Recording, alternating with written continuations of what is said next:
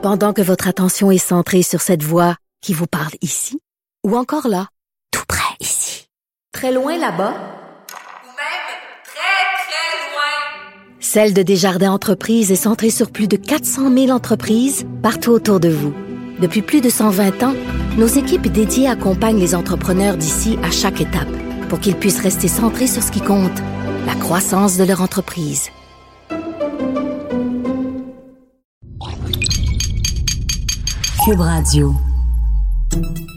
Salut, c'est Charles Dran avec l'équipe dans 5 minutes. On s'intéresse aux sciences, à l'histoire et à l'actualité. Aujourd'hui, on parle de climatisation.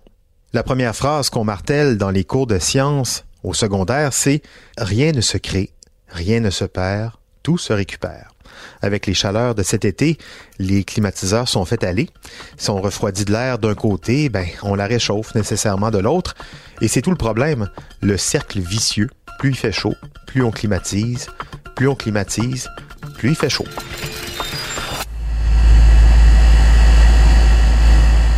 10% c'est le pourcentage d'électricité dans le monde qui sert à faire fonctionner tous les climatiseurs et les ventilateurs de la Terre. 10% c'est énorme. Il y a trois effets néfastes d'un climatiseur sur l'environnement. D'abord, donc, sa consommation d'énergie, 10% c'est beaucoup de jus, ça, particulièrement en période de pointe, comme cet été avec les canicules enregistrées ici, mais aussi et surtout en Europe. Je vous parle même pas du Moyen-Orient, de l'Amérique du Sud ou de l'Asie, qui, partant chaud, transforment centres commerciaux et tours à bureaux en frigo quand c'est pas en congélateur. Ça tire donc beaucoup de jus. À New York, en pleine canicule, 53 000 personnes ont été privées d'électricité le 22 juillet à cause d'une demande de consommation record. On s'en doute pour la climatisation. Les autorités ont notamment demandé aux New-Yorkais de réduire l'intensité de leurs climatiseurs. Dans le monde, il y a 1,6 milliard d'appareils de climatisation. Ça, ça fait beaucoup d'émissions de carbone aussi. 1 milliard de tonnes annuellement. 12 des émissions complètes du secteur résidentiel et des services proviennent des climatiseurs. Deuxième effet néfaste du climatiseur, c'est la technologie elle-même qui peut émettre directement des gaz à effet de serre. Les fluides réfrigérants, comme le fréon, qui sont utilisés pour refroidir l'air, on appelle ça les hydrofluorocarbures, les HFC.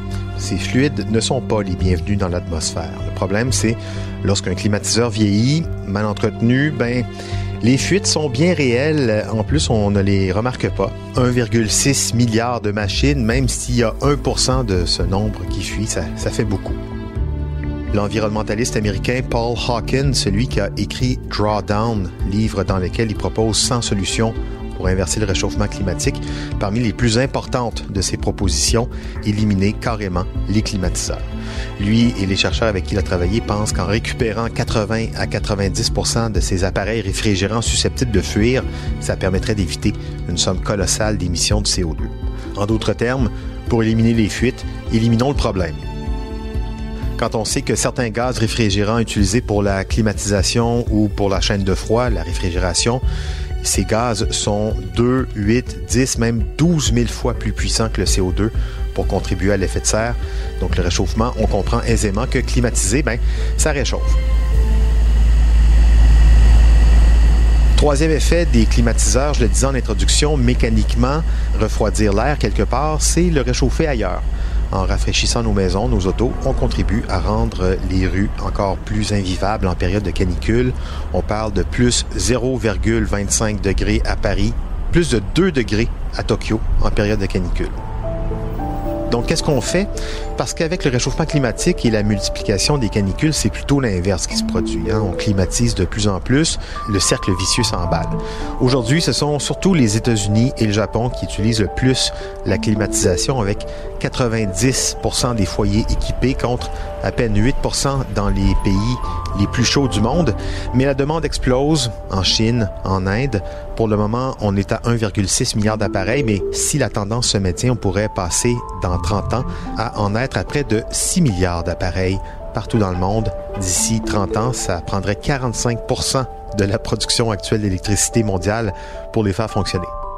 Alors qu'est-ce qu'on fait? Bon, déjà, les fabricants cherchent des solutions pour concevoir du moins pire, mais comment dire, il faut pas trop compter sur eux. Avant tout, eux, ils sont là pour faire de l'argent. Plus il fait chaud, plus ils vendent. Hein? Sinon, il y a des solutions toutes simples, pas super spectaculaires en apparence. Les plantes, les arbres, une rue bordée d'arbres, ça fait baisser la température ambiante de 10 degrés. Les murs végétalisés presque autant. En plus, c'est beau, c'est vert et euh, ça fonctionne seul. Ce, genre de solution là, c'est pas juste pour faire beau, c'est concret. Ça marche pour vrai une preuve ici, encore une autre, que chercher du côté de la résilience, de la simplicité, du low-tech, ce sont des voies d'avenir très prometteuses.